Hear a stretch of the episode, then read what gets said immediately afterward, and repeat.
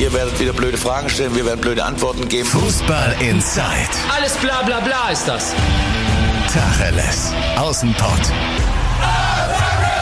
Der Fußball-Podcast mit den Experten von Funke Sport und den Lokalradios im Ruhrgebiet. Der Vatertag ist vorbei. Heute ist wieder Podcast angesagt, allerdings mit drei Vätern, also passt dann doch irgendwie wieder. Die Rede ist von den beiden Funke Sportreportern Andi Ernst und Sebastian Wessling. Moin Männers. Moin. Guten Tag. Und meine Wenigkeit, Timo Düngen, der Mann vom Radio. Und ich muss sagen, Fußball ist manchmal echt ungerecht und auch Sportjournalismus ist ungerecht, denn Andi und ich, wir müssen uns die ganze Saison mit Schalke rumplagen. Ich muss dann sogar noch ein bisschen dritte Liga mitmachen. Und was macht der feine Herr Wessling? Ja, schön über den Pokalsieger berichten. Allerdings, Sebastian, so ein bisschen müssen wir das schon wieder jetzt eingrenzen, mein Neid auf dich, denn es hat nicht ganz so geklappt mit dir gestern im Olympiastadion. Was war los?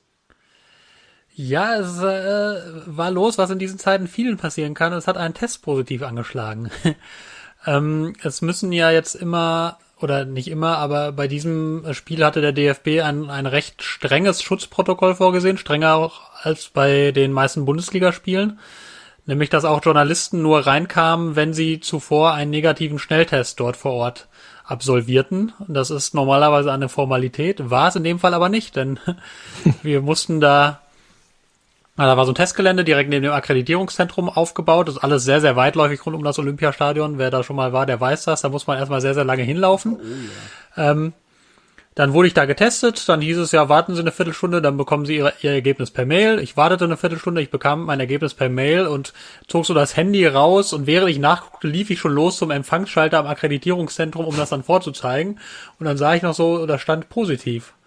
Also, oh. Ja, dumm. Nicht das Ergebnis, was ich erwartet hatte. Ja, und das, äh, dann, dann riefen kurz danach die Leute aus dem Testzentrum auch schon an. Ja, positiver Test. Ähm, das war am Tag vor dem Spiel, am Dienstag. Ähm, weil da ging es ja auch schon darum, da ins Stadion zu kommen, um das Ab Abschlusstraining zu sehen. Ja, und dann ist natürlich klar, positiver Schnelltest, dann kommt man erstmal nicht ins Stadion, logischerweise. Ähm, dann habe ich einen PCR-Test nachgeschoben, aber da ich eben kein Profifußballer bin, dauert das dann eine Weile.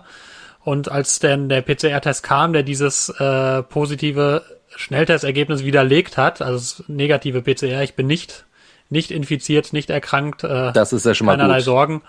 Ähm, als der dann allerdings kam, da war gerade schon die erste Halbzeit des Pokalfinales absolviert. Das fand also ohne mich im Stadion statt. Ich habe aber dennoch äh, am Bildschirm es natürlich verfolgt und äh, Kontakt gehalten zu Marian Laske, unserem Mann im Stadion und auch nach dem Spiel und, und heute zu natürlich diversen Leuten im und am und rund um den Club. Und deswegen glaube ich, kann ich heute doch in der von mir gewohnten Jetzt hätte ich fast Kompetenz gesagt, in der von mir gewohnten Art ja, komm, und Weise. Sag ruhig, sag ruhig, komm. In der von mir gewohnten Art so und Weise vom BVB berichten. Warum bist du nicht reingegangen? Zweite Halbzeit war auch noch richtig geil. Also ich fand, das war ein richtig schön anzusehendes Pokalfinale, wobei man sagen muss, äh, in den vergangenen anderthalb Jahren habe ich auch nur Mist gesehen. Das heißt, die Latte meiner Qualitätsansprüche ist ganz weit unten. Aber ich fand ähm, trotzdem, das war wunderbar anzusehen und Leipzig war auch nicht so viel schlechter, wie es dieses Ergebnis aussagt. Ich, ich wollte es gerade sagen, das hat ja ähm, Julian Nagelsmann nach dem Spiel gesagt, er hat ja sogar gesagt, dass seine Mannschaft gar nicht schlechter war. Ich muss sagen, für mich war der Sieg von Dortmund durchaus verdient. Allerdings ist er natürlich zu hoch ausgefallen. Ja, also weil gerade die zweite Halbzeit war natürlich Leipzig wirklich sehr, sehr dran. Und ich sag mal, wenn der Anschlusstreffer, also das 1-3 früher fällt und die Chancen waren ja da, im Kunku da direkt in der 46. Minute, ich glaube, dann wäre es nochmal ein ganz, ganz heißer Tanz geworden. Ja, das noch, ja, bevor Sebastian redet, Sebastian soll ja überwiegend reden, er hat die Eindrücke vor Ort gehabt. Ähm, der Josef Paulsen von äh, RB Leipzig hat ja auch eindeutig gesagt, das war eine der besten Halbzeiten seit Monaten, die RB Leipzig gespielt hat, die zweite. Und das sagt ja. man ja auch nicht von ungefähr. Der Paulsen ist ja jetzt auch kein Dampfplauderer. Ja, und jetzt Sebastian. Die Dortmunder haben es ja auch so gesagt, dass das ähm, Spiel deutlich knapper war als das Ergebnis. Also Hans-Joachim Watzke zum Beispiel hat das sehr klar so, so gesagt und das ist, da gibt's ja auch kein Drumrumreden. Also Dortmund war einfach in der ersten Halbzeit vor allem gnadenlos, äh, gnadenlos effizient. Also die haben, glaube ich, wirklich drei Angriffe gehabt und haben die alle drei ins Ziel gefahren. Ne? Also ähm, viel mehr, an, an viel mehr richtig durchgespielte Angriffe von Borussia Dortmund in der ersten Halbzeit kann ich mich jetzt gar nicht erinnern, als an diese drei, die auch zum Tor führten. Das ist natürlich auch Qualität, keine Frage, und das haben die richtig gut gemacht. Also das erste Tor durch, durch Jaden Sancho, das war blitzsauber rausgespielt, tolle Balleroberung von Marco Reus. Ähm, dann ging es sehr schnell. Holland hatte ja die Füße im Spiel, dann hat der Hut weitergeleitet und Sancho hat halt gesehen, es greift ihn keiner so richtig ran. Dann, dann schlänzt die Kugel halt ins Eck.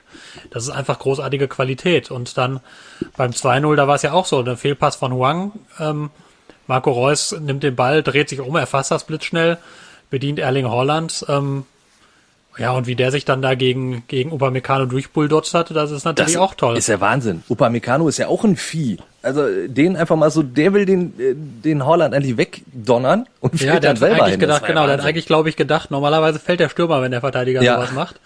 In, in dem Fall, in dem Fall eben nicht. Ähm, also das war wirklich, wirklich äh, großartige, einfach, einfach großartige offensive Qualität, die Borussia Dortmund da hatte. Ich meine, das 3-0 war ja dann auch wieder so ein blitzsauber rausgespielter Konter, ne, wo, wo man eigentlich schon, also auch gute, gute Szene von, vom Schiedsrichter in dem Moment, dass er da den Vorteil laufen ließ, Absolut. wo, wo Holland ja gefault war. Ja. Dann schöner, schöner Steilpass von, von Moda Hut. Und dann hat Marco Reus das natürlich am Ende auch wunderbar gemacht, quergelegt. Und da ist schon, glaube ich, den ersten Dortmundern das Herz einmal ein bisschen in die Hose gerutscht, als Jaden Sancho dann noch Halsenberg austanzt, bevor er den Ball reinschiebt. Ähm, aber das war einfach, das war einfach wirklich gut gemacht. Und Leipzig auf der anderen Seite muss man sagen, die hatten sehr viel Ballbesitz. Ich glaube, mehr als ihnen lieb ist fast schon bei der Art und Weise, wie sie eigentlich spielen. Ähm, konnten damit dann aber nicht so wahnsinnig viel anfangen, haben daraus einfach keine großartige Gefahr entfacht. Also die war, kamen sehr, sehr viel an den 16er, kamen aber selten wirklich gefährlich in den 16er, hatten ja kaum Abschlüsse in der ersten Halbzeit. Also da kann ich mich auch nur an ein, zwei Szenen erinnern, wo überhaupt mal ein Schuss abgegeben wurde und der war dann ähm, ging dann nicht aufs Tor. Also es gab keinen einzigen Schuss, der wirklich aufs Tor ging. Äh, Roman Bürki musste den ersten Ball halten nach der Halbzeitpause irgendwann. Äh, da, also genau, da gab es den einen Lattentreffer von Kunku recht früh und dann gab es einen Schuss von Sabitzer, glaube ich, recht zentral so. Und da, da wurde Leipzig, hat sich zum ersten Mal überhaupt dem Tor angenähert, obwohl die feldüberlegen waren in der ersten Halbzeit. Also ähm, verrücktes Spiel tatsächlich. Ähm, und zweite Halbzeit dann, dann ja nochmal wirklich spannend geworden, weil Leipzig wirklich gedrückt hat ohne Ende und dann das Spiel gemacht hat, was sie sich, glaube ich, auch für die erste Halbzeit schon vorgestellt hatten. Da waren sie dann deutlich schneller, direkter, ähm, kamen in den Strafraum, wurden gefährlich. Da hatte die Innenverteidigung auf einmal wirklich jede Menge zu tun. Da musste auch Roman Bürki zwei, dreimal richtig gut eingreifen. Ähm, ja, und dann dieses Tor, wo es dann auch ähm, kann man auch mal so Dort machen. Oder ne? Fehlerkette ja, eine gewisse Dortmunder Fehlerkette ging dem voraus, aber hat dann, hat dann Olmo auch wirklich, wirklich toll reingeschossen und dann, natürlich wurde es dann nochmal kitzlig. Ja, da war ja zwei Minuten später für mich eine der Schlüsselszenen, als ich weiß jetzt gar nicht mehr, welcher Leipziger Spieler es war, der Bürki schon umkurvt hatte. Und äh, wenn die die Nummer, das waren ein oder zwei Minuten. In Kunku war es auch, meine ich. Ja, nun ja, genau. glaube ich auch. Nach dem 1 zu 3, wenn da zwei Minuten später das 2 zu 3 fällt, äh, dann erleben wir, da können sich die Dortmunder das aussuchen, wahlweise ein neues Schalke, damals 4-4 nach 4-0. Oder wie damals Liverpool gegen Milan war es, glaube ich, Champions League Finale. Äh, auch 0-3-3 nach 0-3. Dann ist es nochmal richtig eng geworden. Ja, ja, auch, auch Dortmund hat ja schon mal gegen Julian Nagelsmann eine 3-0-Führung verspielt in der Liga, was damals unter anderem dazu führte, mit Lucien Favre, dass sie nicht Meister wurden. Aber so kam es dann ja nicht, weil eben äh, Leipzig ja die ganze Saison auch schon, muss man sagen, Riesenprobleme hat eigentlich mit dem Thema, wie mache ich eigentlich aus meinem vielen Ballbesitz und meinen guten Gelegenheiten dann auch Tore.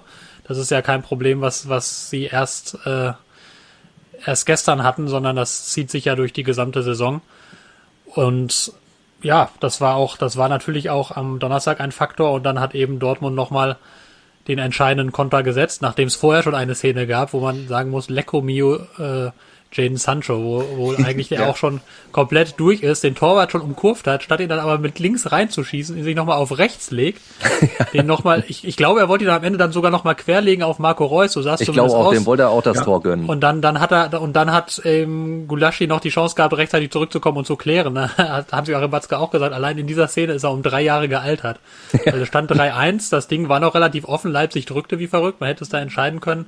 Es hat dann eben dann doch bis in die Schlussminute gedauert, wo dann Erling Holland nochmal gezeigt hat, was er für ein raffinierter Torjäger ist, dass er sogar Torhüter ausguckt, indem er sich selbst den Ball an Standbein schießt und so. Eine verrückte, nein, Spaß beiseite. Das war natürlich grandios misslungen, der Schuss, aber wenn man Erling Holland ist, dann gehen eben offenbar auch selbst solche grandios misslungenen Schüsse rein, weil der Torhüter eben das genauso nicht erwartet.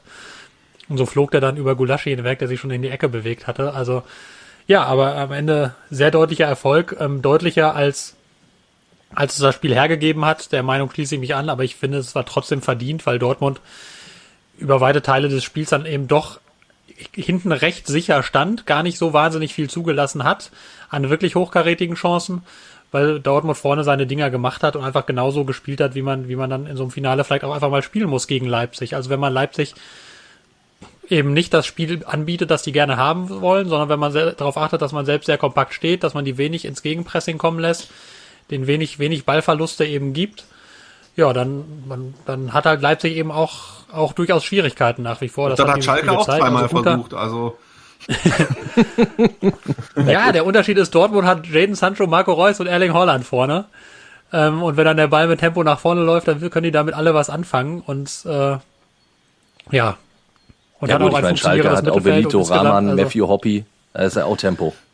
Ich meine, die beiden Spiele nochmal Funktioniert dann noch nicht ganz so. Ich glaube, zweimal 0 zu 3 oder so, ne? Oder 0 zu, Ich habe die ganzen hohen Niederlagen schon wieder aus dem Gedächtnis gestrichen. Ja. Bevor wir jetzt weiter den BVB so, so über den grünen Klee loben, dass er auch zu Recht, äh, inwiefern hat Julian Nagelsmann den Dortmundern den Gefallen getan, so ein bisschen auch von, von seiner üblichen Strategie abzurücken. Also ich meine, Sirload und Wang äh, vorne drin, das äh, macht er ja sonst nicht. Er hat sich ja irgendwas dabei gedacht, bloß so richtig lief es ja erst, als er doch wieder umgestellt hat. In der zweiten ja, Halbzeit ist, halt. Ja, das ist, das ist, das ist richtig. Ähm, ich, was genau er sich dabei gedacht hat, ähm, also er hat vorher gesagt, das sind ja beides, beides recht, auch recht schnelle Spieler und Hurlot dazu noch, er ist Hurlot recht, recht wuchtig, also er wollte einfach da Dortmund schon, schon weit, weit hinten unter Druck setzen und, und die beschäftigen. Also Wang hatte das im Ligaspiel gegen Dortmund ja eigentlich auch ein recht gutes Spiel gemacht, finde ich. Ähm, und es wollte er ihm noch einen zweiten Stürmer beiseite stellen. Ähm, ein Plan, der letztlich nicht aufgegangen ist, muss man so sagen, ganz klar. Das war so ein ähm, bisschen Pep-Style, oder? So von wegen geil, ich bin ein geiler Trainer, ich habe äh, ein richtig geiles System, aber jetzt haben wir ein besonderes Spiel äh, und da mache ich jetzt mal was ganz anderes. Und das geht dann natürlich in die Hose. Das haben wir bei Pep ein paar Mal erlebt in den vergangenen Jahren. Ja, wobei man so sagen muss, Nagelsmann ist ja auch keiner, der stur immer das gleiche System mit den gleichen Spielern spielt, sondern die, das zeichnet ihn ja eigentlich aus, dass er immer mal wieder recht, also dass er eigentlich recht viele Anpassungen immer macht und die sehr oft auch funktionieren. In dem Fall halt nicht, aber man muss halt am Ende auch immer sagen, also ich bin auch immer vorsichtig damit zu sagen, da hat sich einer komplett vercoacht oder wurde ausgecoacht oder was auch immer. Ich meine, dieses Spiel wurde, wurde dadurch in weiten Teilen entschieden, dass Borussia Dortmund halt in der ersten Hälfte drei Angriffe gnadenlos ausgespielt hat. Also wenn, wenn dieses frühe Tor nicht gefallen wäre, hätte ich mir über weite Teile der ersten Halbzeit richtig Sorgen um Borussia Dortmund gemacht, weil die ja kaum einen Ball gesehen haben. Also die haben die Bälle so schnell wieder verloren, weil Leipzig das dann eben auch gegen den Ball eigentlich sehr gut gemacht hat und weil die, weil die auch, also die waren, waren ja feldüberlegen irgendwie. Sie kamen halt nur nicht gefährlich in den Strafraum. Aber wenn, wenn das 0-0 gestanden hätte und wenn das lange 0-0 gestanden hätte, dann wäre das auch nicht ewig durchgegangen, glaube ich, weil irgendwann fällt, fällt da mal so ein Ball rein. Aber der Unterschied war einfach, dass das Dortmund gnadenlos effizient war, dass sie diese Angriffe großartig ausgespielt haben, dass sie eben so außergewöhnliche Spieler haben wie wie ähm, wie eben Jaden Sancho, wie Erling Holland, wie Marco Reus und da bin ich dann immer vorsichtig zu sagen, da hat sich ein Trainer komplett vertan. Also gegen Dortmund kannst du halt mal verlieren und da kannst du auch mal unter die Räder kommen, wenn die ins Laufen kommen. Das passiert einfach, wenn du nicht der FC Bayern bist. Ähm, und deswegen ja, natürlich seine Idee ist nicht aufgegangen auf in der zweiten. Sebastian, das ist ja auch man muss bei der Statistik bei allen Daten ja immer vorsichtig sein, aber so ein, so ein Torschussbilanz 22 zu 10 für Leipzig sagt natürlich auch eine Menge aus über das Spiel. So, ne, oder auch äh, vor allen Dingen über die Effektivität von Borussia Dortmund äh, an, an diesem gestrigen Abend. Ja. Ja, nun waren viele Leipziger Schüsse, waren dann auch Fernschüsse und so, aber klar, das ist das, das, das sagt natürlich was. Und ähm, deswegen, ja, also es ist am Ende ist Fußball halt einfach ein, ein, ein Spielerspiel und kein Trainerspiel. Ne? Also Trainer sind natürlich wichtig und werden immer wichtiger aber sie sind sind nicht alles entscheidend und man muss da manchmal aufpassen, dass man die nicht auf so ein Podest hebt. Also ja, ich glaube, seine Idee in der ersten Halbzeit war nicht die beste. Die korrigierte Idee in der zweiten Halbzeit war deutlich besser. Ein Kunku, der reingekommen ist beispielsweise, der hat ja wirklich ordentlich Alarm gemacht. Hat das, hat, hat, und da, danach, also ist Dortmund ja eine Weile richtig geschwommen, das kann man ja gar nicht anders sagen. Ähm, ja, also das ist, das war nicht, war sicher nicht die beste Idee, die Nagelsmann da hatte, aber ich würde das jetzt auch nicht so hochhängen, dass ich sagen würde, da hat er sich komplett vercoacht. Das wäre mir dann auch etwas zu billig. Dann lass uns lieber auf die äh, positiven Aspekte von Borussia Dortmund eingehen und du hast es ihn jetzt auch schon mehrfach erwähnt. Marco Reus hat natürlich gestern ein Wahnsinnsspiel gemacht. Vor allen Dingen die Balleroberung, die man vielleicht nicht immer so von ihm sieht. Also das waren ja wirklich sehr, sehr gute Aktionen in der Offensive.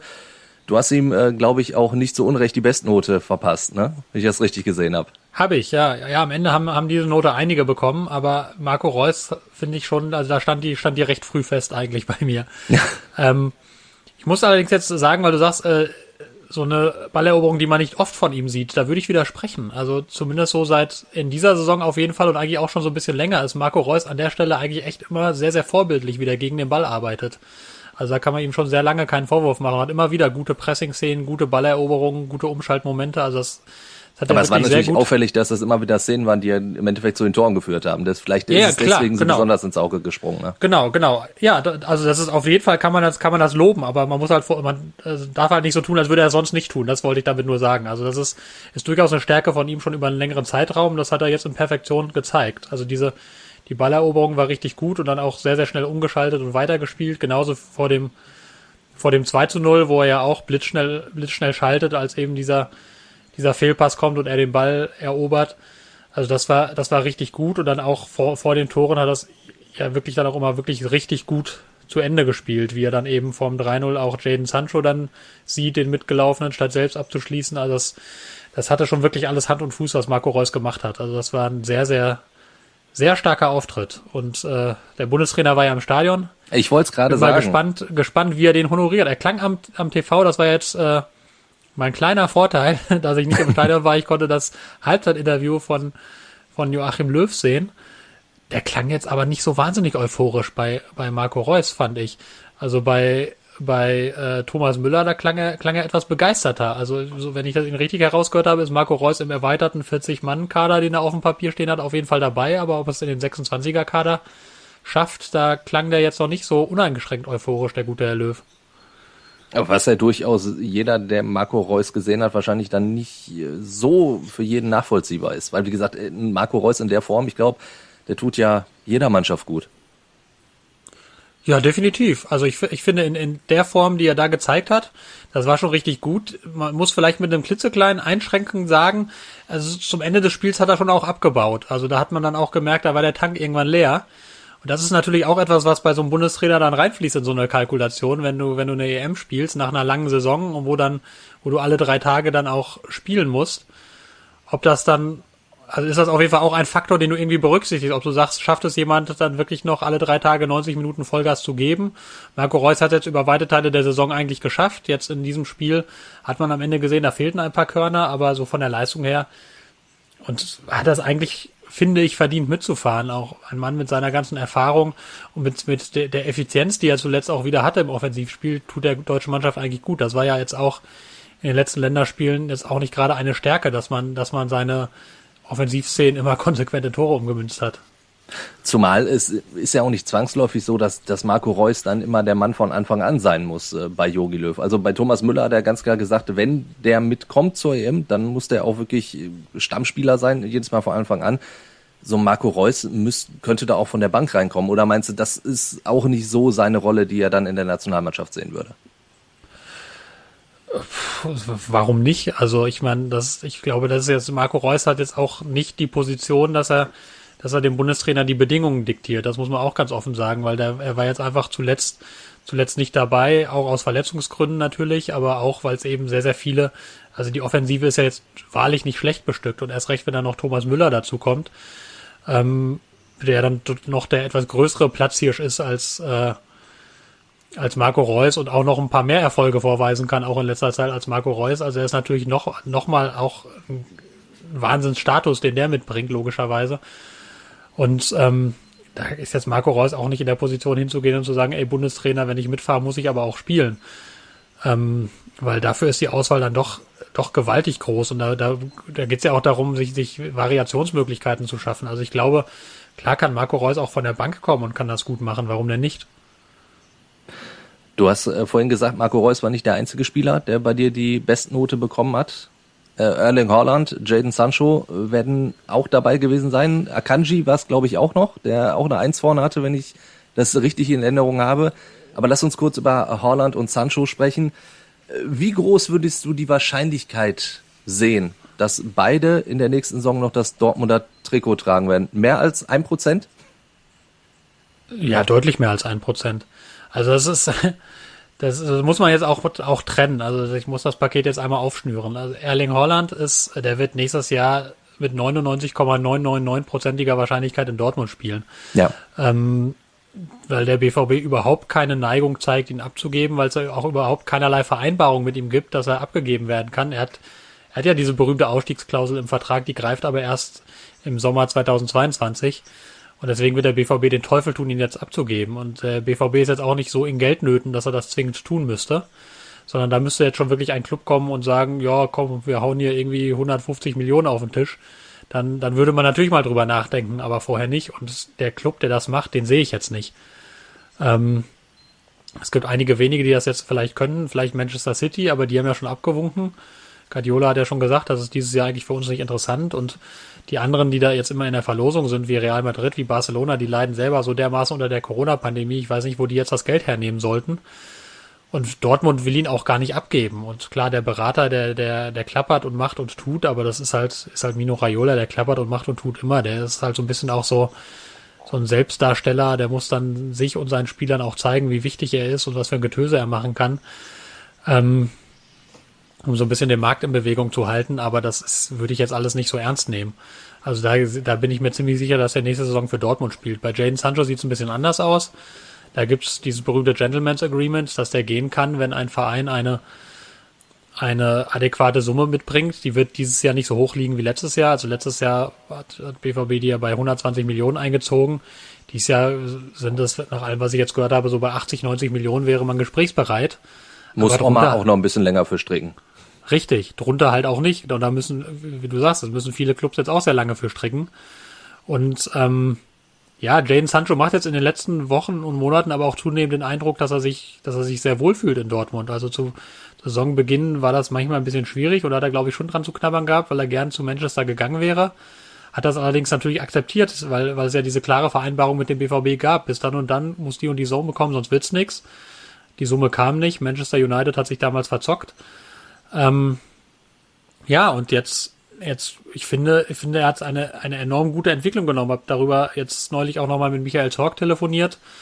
Ähm, der hat das auch gesagt. Also die Entwicklung ist toll auf dem Platz und auch neben dem Platz. Also viel, viel reifer wie der Auftritt, übernimmt Verantwortung. Ich fand, es gab gestern auch so eine ganz, also so eine Szene, die, die hatte gar nichts Spielerisches, sondern da Emre Can, der war ja, ich finde, er wandelte in den ersten zehn Minuten dermaßen hart am Rande der gelben Karte. Das ist, für mich ja. einem kleinen Wunder gleichkommt, dass er keine bekommen hat.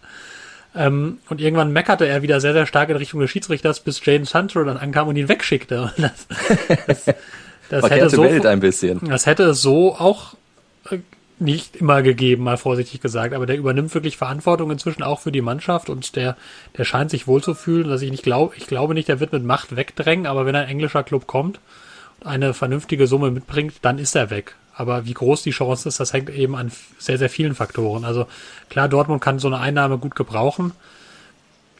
Aber sie sagen, und das stimmt auch, sie sind so finanziell so gesund in die Corona-Krise reingegangen, dass sie es nicht zwingend brauchen. Dann würden sie halt einen Kredit aufnehmen und den irgendwann später dann abzahlen. Das können sie ja machen, sie sind finanziell gesund, aber klar, irgendwann werden sie mal wieder eine dicke Einnahme brauchen. Und wenn eine für Jaden Sancho käme, dann würden sie nicht Nein sagen.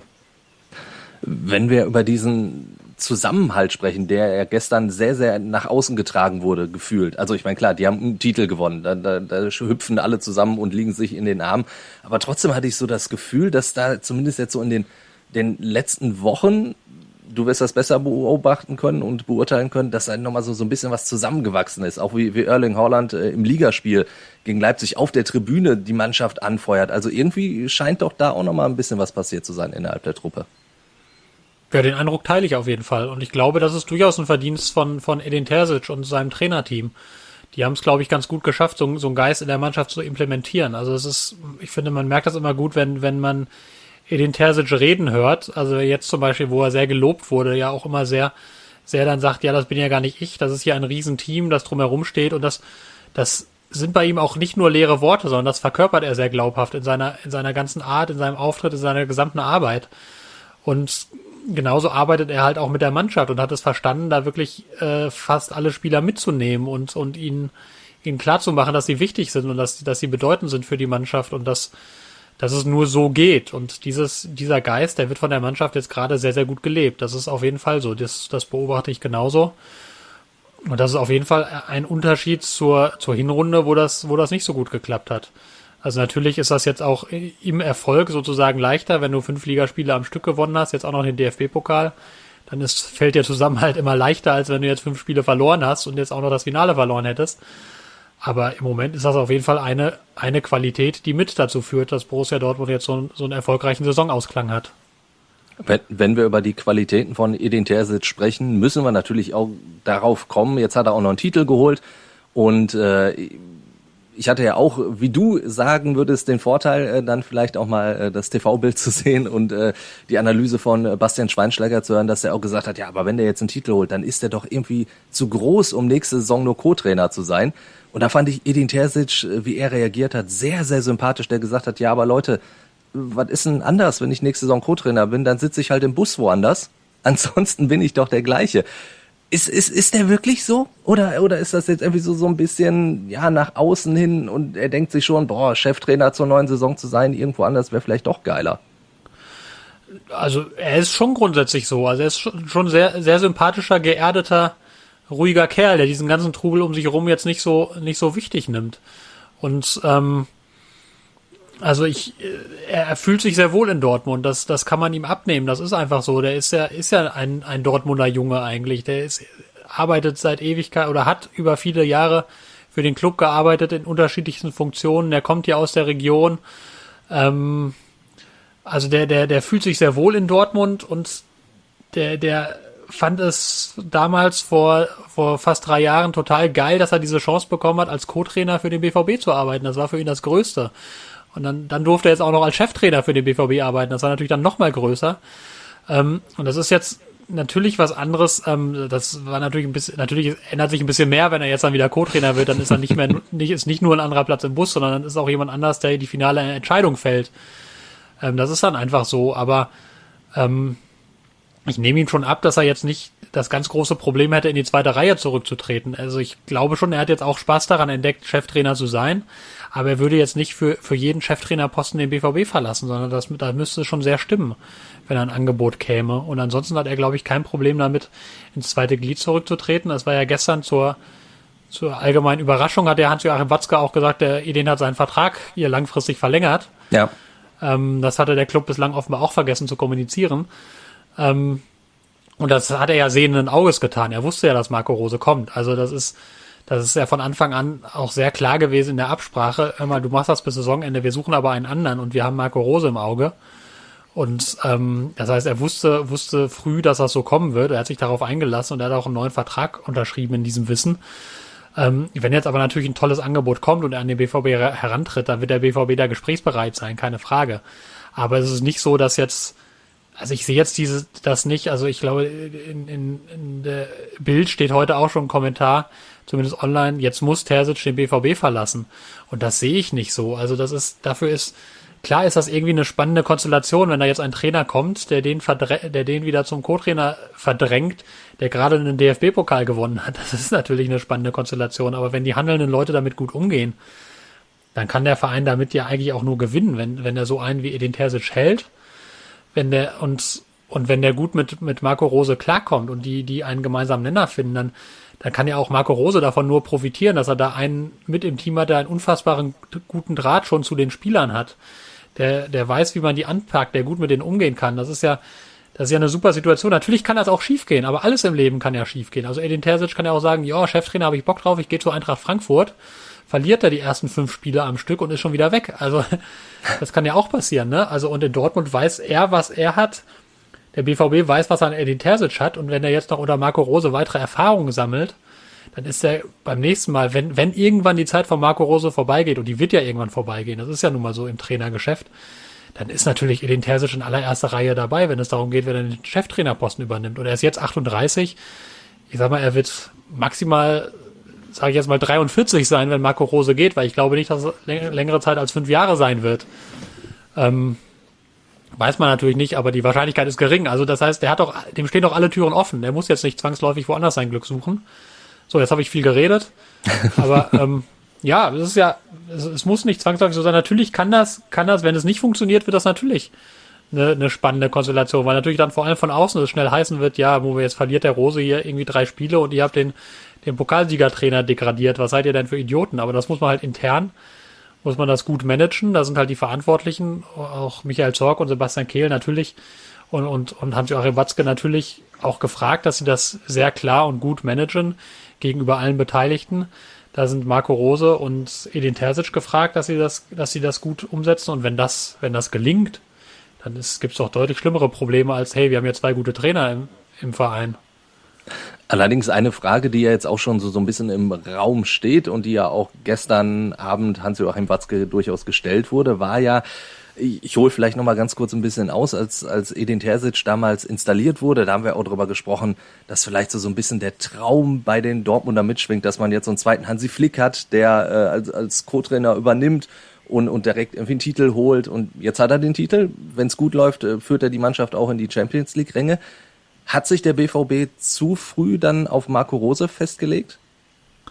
Naja, das ist ja, kann man jetzt im Nachhinein einfach sagen. Also vor gar nicht langer Zeit haben wir hier noch in dieser Runde gesessen und, und gesagt, äh, Edin Terzic hat einen schlechteren Punkteschnitt als Lucien Favre.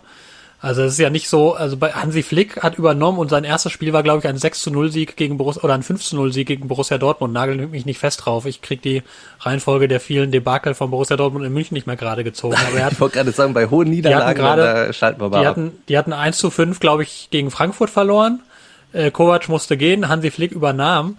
Und das nächste Spiel, da haben die Borussia Dortmund so dermaßen aus dem Stadion geschossen und von da ab eigentlich fast kein Spiel mehr verloren und alles gewonnen. Ne? Also das ist schon ein bisschen anders gewesen als jetzt mit Edin Terzic. Also Edin Terzic hat das erste Spiel gegen Werder Bremen gewonnen, das zweite gegen Union Berlin verloren.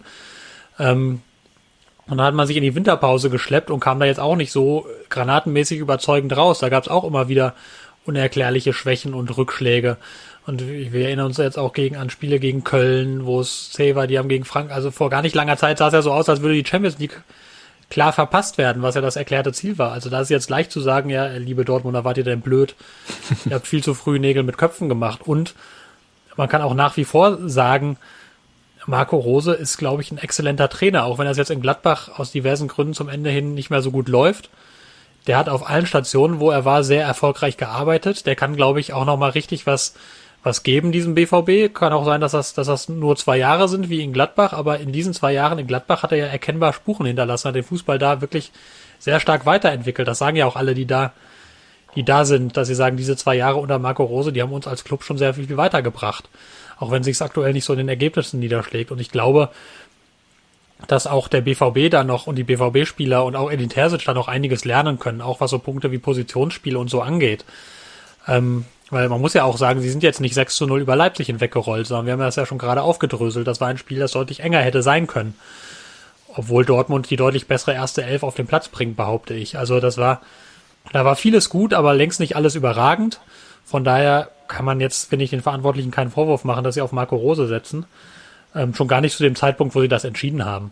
Also das ist ja, das ist ja unser großes Privileg. Wir können immer im Nachhinein sagen, ja, war gut oder war schlecht, aber zu dem Zeitpunkt damals, da gab es doch keinen einzigen Menschen in Fußball-Deutschland, der gesagt hat, boah, wie blöd seid ihr denn, diesen Marco Rose zu holen, sondern das war damals der gehypteste deutsche Trainer von allen.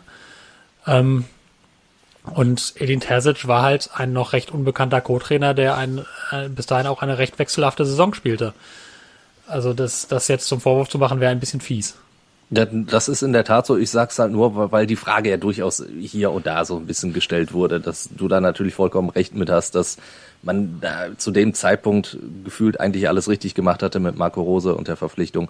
Ich glaube, da müssen wir nicht groß drüber reden. Um ich halte ja auch jetzt noch für sinnvoll. Ne? Also auch, auch mit dem jetzigen Wissen halte ich das für sinnvoll, Marco Rose zu installieren, weil ich glaube, dass er, dass er Edin Terzic schon noch einiges an Erfahrung voraus hat und schon noch einiges an, also der hat Titel gewonnen mit mit Salzburg, der der hat also wenn man gesehen hat, wie Gladbach gespielt hat, als sie als sie richtig gut drauf waren, was sie für ein geiles Positionsspiel gespielt haben, das war also von von der ganzen Fußballtaktischen Anlage dem immer noch etwas überlegen, finde ich, was der BVB in diesem Jahr spielt. Der BVB hat aber die viel besseren Einzelspieler. Ähm, und das, das kann richtig gut werden. Und deswegen finde ich das sehr spannend und finde das gut, dass man das macht mit Marco Rose. Und Edin Terzic läuft dem BVB ja nicht weg, so. Wie gesagt, er ist ein junger Trainer, das gilt ja in beide Richtungen. Du kannst immer noch eine erfolgreiche Ära mit Edin Terzic haben, aber sie muss dann ja nicht jetzt sofort kommen. Der kann auch immer noch ein bisschen was lernen, das sagt er ja auch selbst und das weiß er auch selbst. Und deswegen ist er ja auch dieser Co-Trainer-Geschichte immer noch sehr offen gegenüber. Um äh, gleich Dortmund kurz beenden zu können, äh, würde ich dich am Ende noch einmal bitten, in die Glaskugel zu gucken. Ähm, Champions League, ist das jetzt, da der BVB ja wirklich das Heft des Handels in der Hand hat, jetzt wieder in der Liga, reicht diese breite Brust des Pokalsiegs aus, um jetzt die letzten beiden Spiele auch zu wuppen und dann eben doch noch gerade so ins, ins Ziel Champions League zu kommen? Ich könnte jetzt natürlich die einfache Überleitung machen und sagen, das hat der FC Schalke in der Hand. Na, Aber Die wäre vielleicht noch gekommen. Du, du müsstest dich ja vielleicht auch weg. ich möchte ganz kurz noch einmal ein Loblied auf Lukas Piszczek singen, wenn ich darf. Also Natürlich, das darfst du auch der, noch. Der, der, der, ich hoffe, du wirst der vergessene Held so ein bisschen. singen. Das ist für alle besser, das stimmt, wenn ich spreche. Nein, ich mach's, ich mach's auch kurz, aber das ähm, ist, ist ganz, ganz lustig. Lukas Piszczek war ja ewig lang außen vor und seit er, seit er wieder spielt, gewinnt der BVB nur noch. Das hat nicht alleine mit ihm zu tun, aber ähm, der war ja eigentlich gedanklich schon komplett abgeschrieben und spielt seine letzte Saison. Das ist klar, der geht jetzt im Sommer in die Heimat zurück.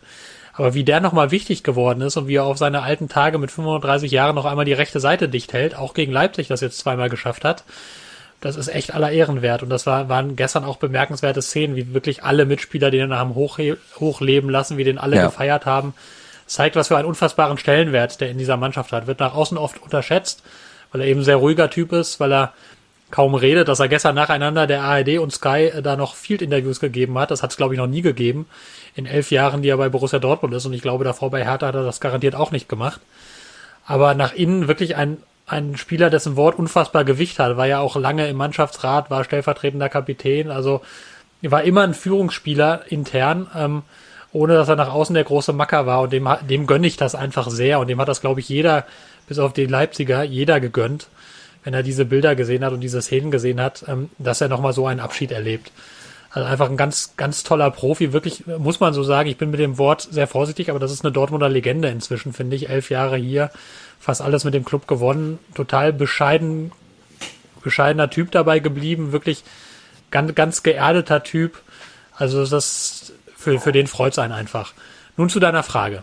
Ja. ja Ähm, die habe also ich ja schon bestellt. Möchtest du die nochmal hören? Also schafft es der BVB jetzt in die Champions League. Mit breiter Ja. Pokalbrust. Also Mainz wird jetzt tatsächlich ein ganz schwieriges Spiel. Also das hat Ja. man ja vorher auch schon gesagt. Also dieses Spiel jetzt direkt nach dem Pokalsieg und Mainz ist unfassbar gut drauf. Ähm, da, da ist schon echt eine gewisse Stolpergefahr vorhanden. Ähm, aber ich glaube, ich würde jetzt sagen, ja, der BVB schafft das in die in die in die Champions League, weil ich jetzt auch nicht auch nicht mehr so sicher bin, dass Frankfurt jetzt beide Abschlussspiele gewinnt. Gut, jetzt am Samstag müssen sie glaube ich viel falsch machen, aber ja, mal gucken. Also, also ich glaube, ich glaube, Dortmund hat jetzt, also die die haben jetzt einfach so einen Lauf, die werden jetzt, das glaube ich, nicht mehr aus der Hand geben. Wobei gegen Mainz, also das ist wirklich so das Spiel, wo sich, glaube ich, die Verantwortlichen auch von Anfang an oder jetzt schon seit längerem die meisten Sorgen machen. Direkt nach dem Pokal. Mainz unterschätzt man vielleicht so ein bisschen, aber die sind unfassbar gut drauf, die sind echt eklig zu spielen. Das hat ja Frankfurt gerade auch erst zu spüren bekommen, das hat der FC Bayern zu spüren bekommen vor gar nicht langer Zeit. Also da muss man richtig, eine richtig gute Performance abliefern, jetzt sehr kurz nach, nach einem Pokalsieg und einer doch recht kurzen Nacht, die es dann geworden ist. Ähm, ja, das, Aber der BVB muss ja erst am Sonntag ran, hat ja dann noch ein bisschen Zeit. Vorher heißt es dann am Samstag wahrscheinlich Daumen drücken, du hast es auch schon gesagt. Plötzlich guckt Dortmund nach Schalke und hofft, dass irgendwas geht. Andi, deine Hoffnung liegt, äh, ich, vorhin habe ich von einem Prozent gesprochen, diesmal unter einem Prozent, oder? Oh. Ja. Sagen ist wir einfach, sprachlos. ja, ähm, also auf Schalke sollte Dortmund sich nicht verlassen, auch wenn ich jetzt sagen muss, die Leistung beim 1 zu 2 gegen Hertha war in Ordnung äh, in dem Nachholspiel am Dienstag oder Mittwoch. Das lag aber, glaube ich, eher daran, dass Hertha das dritte Spiel in sechs Tagen absolviert hat, äh, Paul Dardai auf ganz vielen Positionen seine Mannschaft geändert hat und Hertha einfach nicht den besten Tag hatte. Äh, Dardai war ja auch vorher sehr devot, hat davon gesprochen, ein Punkt wäre okay, ein Sieg wäre ein Traum bei einer Mannschaft, die äh, spielt bei einer Mannschaft, die 13 Punkte hat und zu dem Zeitpunkt 80 Gegentore kassiert hat, wäre ein Punkt okay. Naja, ähm, also Hertha war jetzt nicht, nicht gut und Schalke hätte in der Tat einen Punkt verdient gehabt, aber dass Schalke auch nur im Ansatz eine Chance haben wird gegen eine motivierte Frankfurter Eintracht, würde ich jetzt mal ins Reich der Fabel verweisen. Darf ich mal unsachlich reingrätschen? Können wir dem Kollegen ernst mal sagen, er soll in sein Mikro reinreden und nicht dran vorbei? Immer wenn du den Kopf drehst, wirst du lauter und leiser. Die armen Hörer. Andi, kriegst du das hin? Möglicherweise ja, aber du ist das, wenn man äh, Schalke-Reporter ist, dann bewegt man nun mal seinen Kopf hin und her, weil man vor allen Dingen sehr viel den Kopf schütteln muss. Also ich habe gedacht, aber also ich gucke ja dann immer nur in eine Richtung, also weil in die Offensive bei Schalke geht ja nichts, also dadurch müsstest du ja irgendwie so einen steifen Hals äh, zu einer Seite haben. Ähm, ja, also wenn jetzt in den nächsten beiden Spielen, ich meine einmal Frankfurt, da haben wir schon gesagt, pff, wird die Chance relativ gering sein äh, für einen Schalker Sieg. Und dann in Köln. Ich meine, äh, wenn die Konstellation so bleibt, wird es für Köln in dem Spiel absolut ums Überleben gehen. Das klingt jetzt auch nicht unbedingt nach einem Schalker Sieg. So, dann haben wir noch zwei weitere Niederlagen. Und dann haben wir Dimitrios Gramotzes mit ganz, ganz vielen Niederlagen. Du kannst dir vorstellen, worauf ich hinaus möchte. Ja, wir haben, äh, die Pressekonferenz hat stattgefunden heute schon und da ging es natürlich auch um dieses Thema um das Thema, was passiert, wenn Schalke die letzten beiden Spiele auch noch verlieren sollte, wird dann aus der Fünf-Trainer-Saison eine Sechs-Trainer-Saison. Ähm, ich habe mich diesbezüglich jetzt auch mal umgehört und umgeguckt. Ähm, es ist halt so, die Zahlen sprechen gegen Dimitrios Gramotzis, das ist völlig klar. Du hast im Moment einen Sieg, einen Unentschieden, sieben Niederlagen. Und wenn er die letzten beiden Spiele auch noch verliert, dann hast du als Trainer eine Bilanz von einem Sieg, einem Unentschieden und neun Niederlagen. Und du brauchst eigentlich Aufbruchstimmung für die kommende Saison.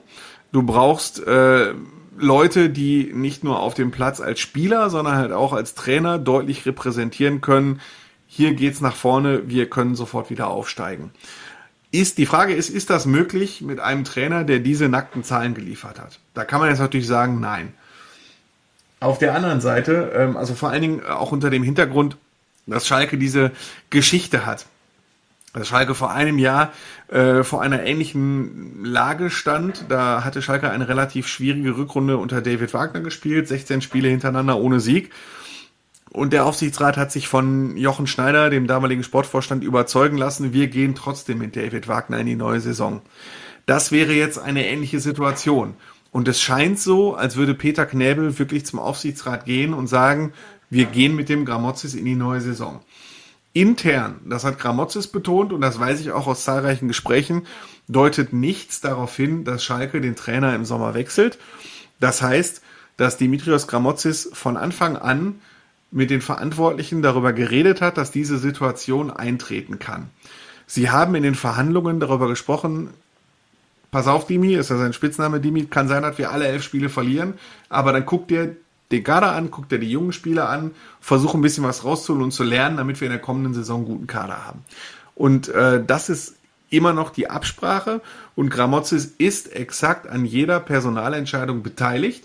Er sprach auch davon, jetzt gerade ist Schalke ja im Quarantänetrainingslager und er sprach davon, dass wirklich tagtäglich er mit Rufen Schröder und ähm, Peter Knäbel, also Rufen Schröder, den neuen Sportdirektor, kommuniziert. Und äh, da wird dann über mögliche neue Spieler gesprochen, da wird über den Stand der Verhandlungen gesprochen mit möglichen äh, Spielern, die noch da sind, wen er noch gebrauchen kann, Einschätzung von Jugendspielern. Also die Saison wird mit Dimitrios Gramotzis geplant. Und ähm, es gilt intern halt auch so, sagt man, der Gramotzes ist halt so ein ehrlicher Typ. Und wenn man ihm jetzt sagen würde, pass auf, wir reden vielleicht schon im Hintergrund mit anderen, wir wissen nicht, ob das mit uns weitergeht über das Saisonende hinaus, ähm, dann wird er das schon verpacken. Also das wäre ja auch logisch als Schalke, dass man sich umgucken kann. Aber intern wird immer darauf reagiert mit, nee, Dimi, du bist unser Mann und wir planen mit dir. Ähm, was mich jetzt aber natürlich skeptisch macht, dass ein, dass der Peter Knäbel sich neulich in eine Talkshow gesetzt hat und sich eindeutig ein Hintertürchen offen gelassen hat. Wenn man Peter Knebel kennt, dann weiß man, es ist ein ganz ruhiger Mann, der sich wirklich jedes Wort überlegt. Das ist kein Dampflauder. Er sitzt nicht wie Mario Basler in einer Talkshow und Mario Basler setzt sich hin und weiß ja jetzt nicht, was er in einer Sekunde sagen wird. So, Peter Knebel weiß genau, was er sagen wird und auf jede Frage in jeder Situation. Und wenn er sich in eine Talkshow wie Sky 90 setzt, weiß er vorher, er wird auf die Trainerfrage angesprochen. Und seine Rhetorik war vorher ganz klar. Er hat im Interview mit uns, mit mir und unserem Chef Peter Müller gesagt, Dimitrios Gramotzis ist definitiv unser Trainer in der zweiten Bundesliga. Drei Wochen später sagt er nun, es ist unsere feste Absicht, mit Dimitrios Gramotzis in die neue Saison zu gehen. Sebastian Wessling wird mir zustimmen, wenn ich sage, das ist äh, eine ziemlich große Hintertür, die er sich offen lässt. Ähm, weil ja, ist ja auch die feste Absicht von Schalke 04 Bundesligaspiele zu gewinnen. Genau, es ist das auch die feste auch Absicht von Schalke Ronaldo und Messi für den Sturm zu verpflichten. So, also äh, es ist eine Hintertür und das würde mich anstelle von Dimitrios Gramotzis ähm, skeptisch machen. Und es ist ja jetzt im Profigeschäft nicht außergewöhnlich, wenn man ein Versprechen dann irgendwann mal bricht und sagt, Entschuldigung, du hast jetzt äh, 0 zu 4 gegen Frankfurt verloren, in Köln auch nochmal drei Stück einschenken lassen, da geht mit uns jetzt nicht weiter. Ähm, ja, das wäre dann zwar etwas enttäuschend in der internen Rhetorik, wie man mit Gramozis äh, im Moment umgeht, aber ähm, auszuschließen ist jetzt nicht, dass wir im Sommer nochmal einen Trainerwechsel bekommen.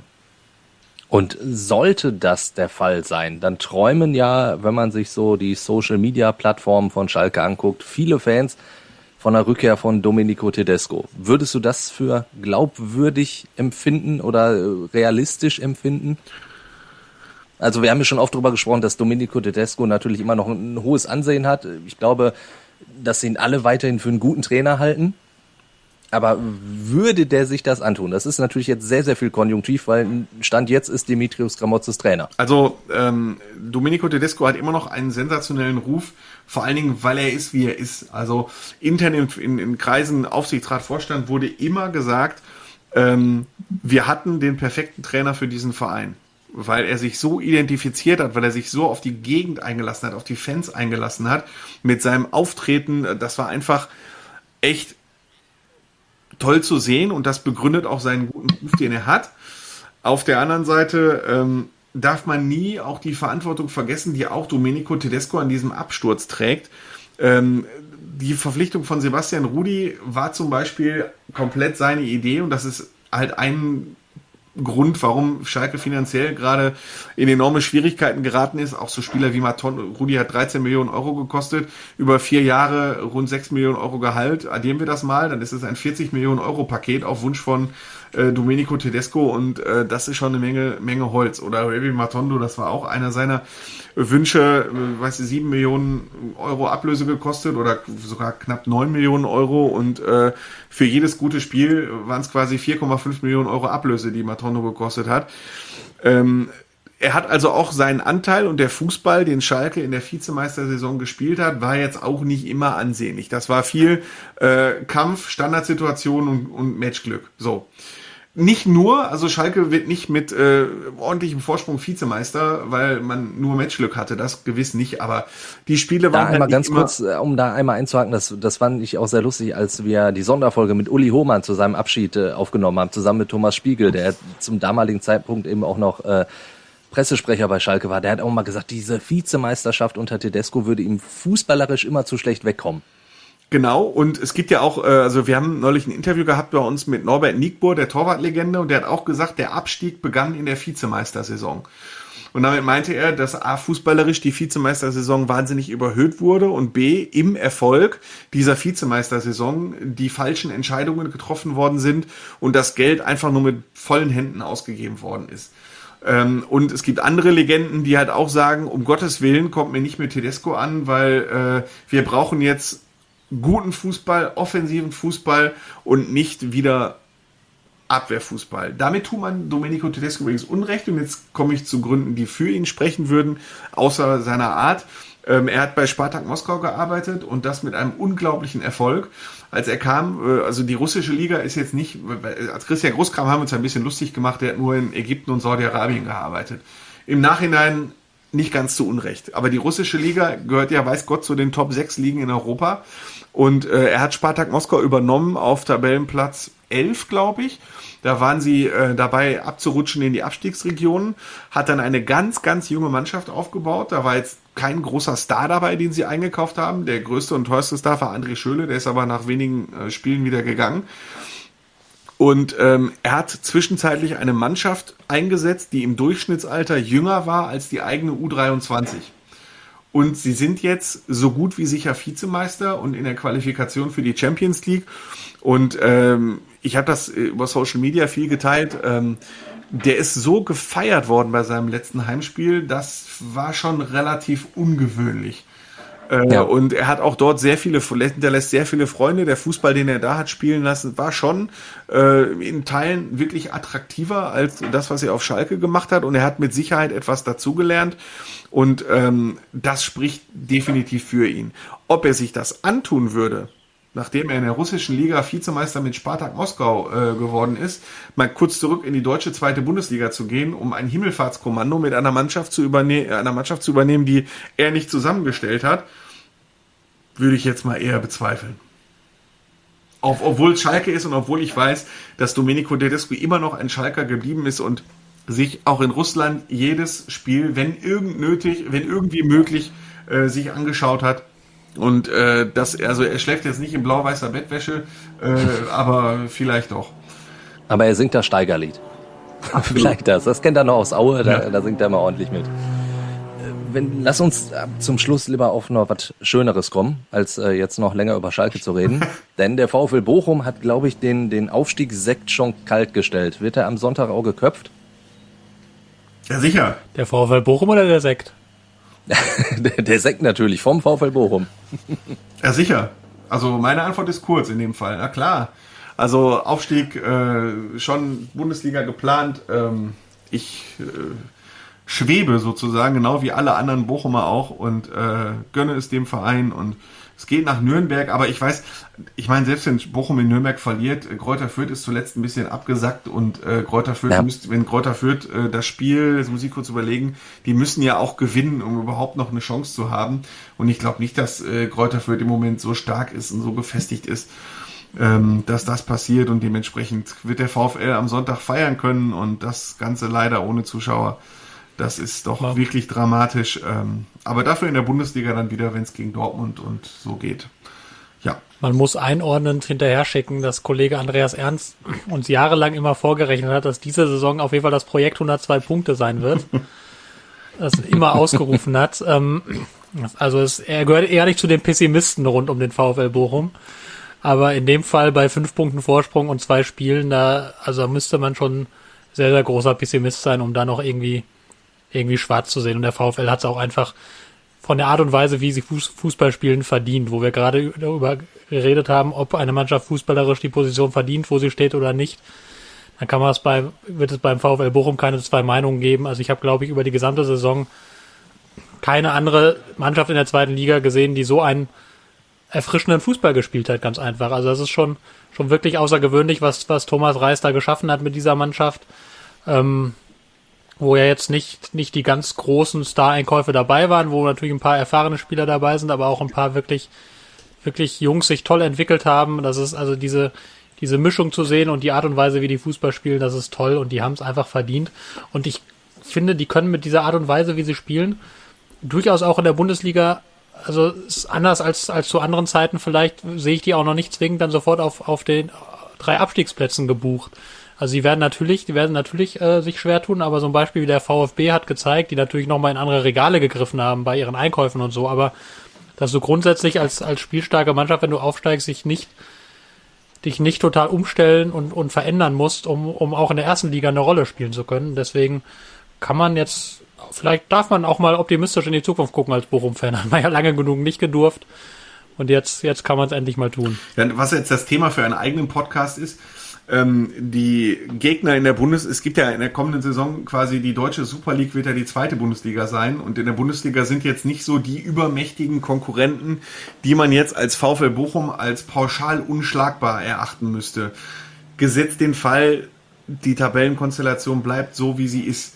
So, ne, damit meine ich, in der Bundesliga könnte es natürlich sein, dass du äh, vergleichsweise viele graue Mäuse hast mit ähm, äh, Bochum, Kiel, Bielefeld, Freiburg, Mainz, Augsburg. Dazu kommen dann so ähm, Hoffenheim und Leverkusen und Wolfsburg. Also Sky wird sich äh, wahrscheinlich eher auf die zweite Bundesliga konzentrieren, wenn Bochum und Köl wenn wenn äh, Schalke und Köln und HSV und Hannover und Nürnberg, und Düsseldorf. Pauli, Fortuna Düsseldorf und so und von unten kommt Dresden, Dresden hoch und Rostock und vielleicht München 60. Also das ist mal, äh, wird mal eine interessante zweite Liga, aber das ist halt ein Thema für einen eigenen Podcast.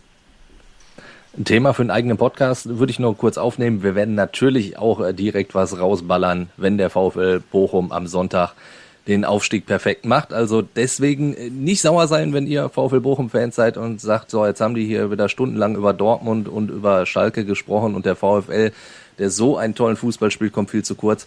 Der wird richtig abgefeiert werden. Da wird auch nochmal ganz, ganz groß analysiert werden dann am Sonntag, wenn es denn klappt mit dem Aufstieg, wovon wir jetzt mal ausgehen. Womit wir dann beim Tippen wären. Und da starten wir natürlich mit einem Spiel, was wir schon äh, die ganze Zeit immer mit so ein bisschen angerissen haben. Mainz gegen Borussia Dortmund am Sonntag, Sebastian.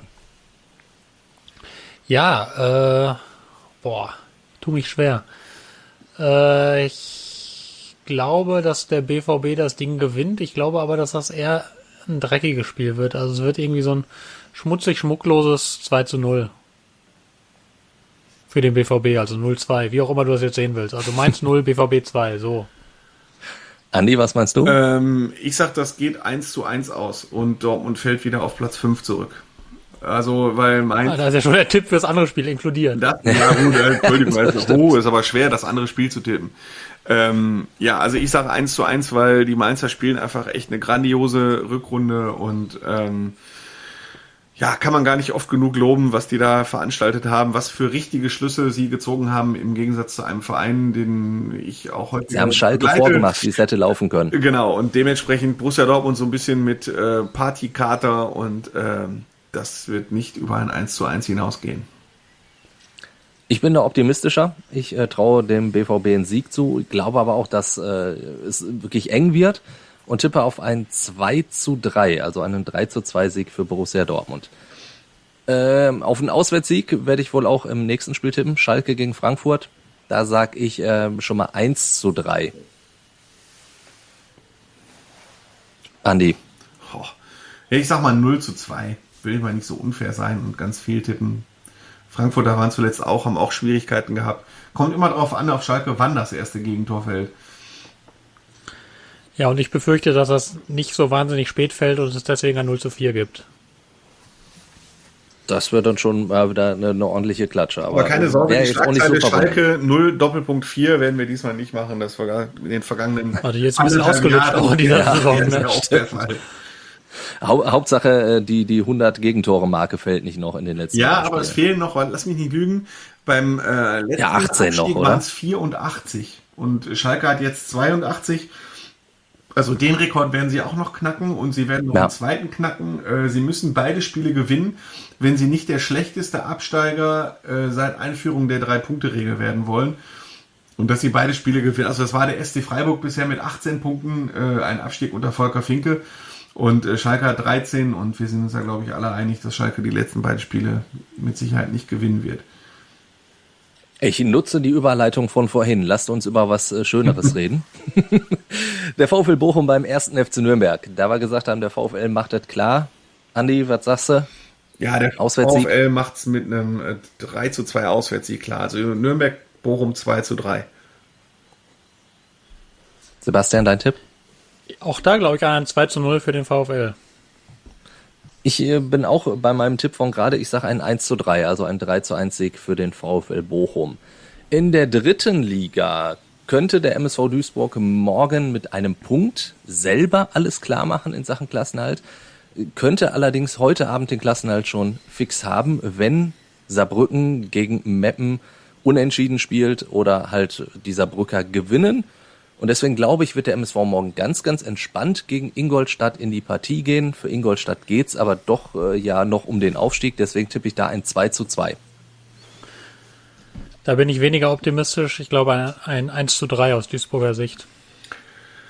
Ja, ich tippe aus zwei Gründen ein lockeres 2 zu 0 für den MSV. Erstens, äh, weil ich echt viele ähm, Bekannte habe, die dem MSV die Daumen drücken und ich mich für sie freuen würde. Und zweitens, äh, weil ich in der zweiten Bundesliga doch in der kommenden Saison lieber gegen Rostock, Dresden und München 60 spiele, als äh, dann doch nach Ingolstadt fahren zu müssen. Ich äh, will dem FC Ingolstadt nicht zu nahe treten, aber ich hoffe, auch dort wird man mir verzeihen, dass Rostock, Dresden und München 60 doch äh, drei richtige Knaller werden in der zweiten Liga. Ich kann dir allerdings sagen, das Stadion in Ingolstadt ist äh, für Journalisten angenehmer als das Stadion an der Grünwalder Straße. Aber gut, das, ist eine andere Wenn man erstmal hingekommen ist, ne? Ja, das stimmt. Gehen wir in die Regionalliga West. Rot-Weiß Essen gegen Aachen. Und das ist wirklich ein, ein, sehr, sehr interessantes Spiel, denn RWE könnte natürlich jetzt erstmal wieder dann auf Platz eins springen, weil BVB 2 natürlich dann noch einiges nachholen muss. Aber ich glaube, für den psychologischen Charakter wäre das schon ganz gut, wenn RWE eben diesen ersten Tabellenplatz erstmal erobern würde. Und deswegen tippe ich auf ein 2 zu 0.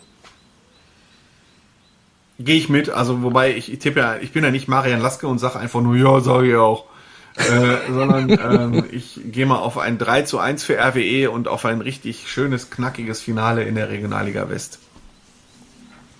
Bin da so ein bisschen hin und her gerissen, weil die Mannschaft äh, mich in dieser Saison immer wieder in, in allerlei Hinsichten überrascht hat von RWE, die ja wirklich stark in die Saison rein und als es dann so aussah, als seien sie diesmal wirklich nicht auszuhalten, dann auf einmal offenbar weiche Knie bekam und als dann alle schon verloren schienen, auf einmal jetzt wieder eine Siegesserie hingelegt haben. Und meine Sorge ist so ein bisschen jetzt, wo es dann doch wieder sehr real möglich ist, dass sie aufsteigen, dass sie wieder die Flatter kriegen.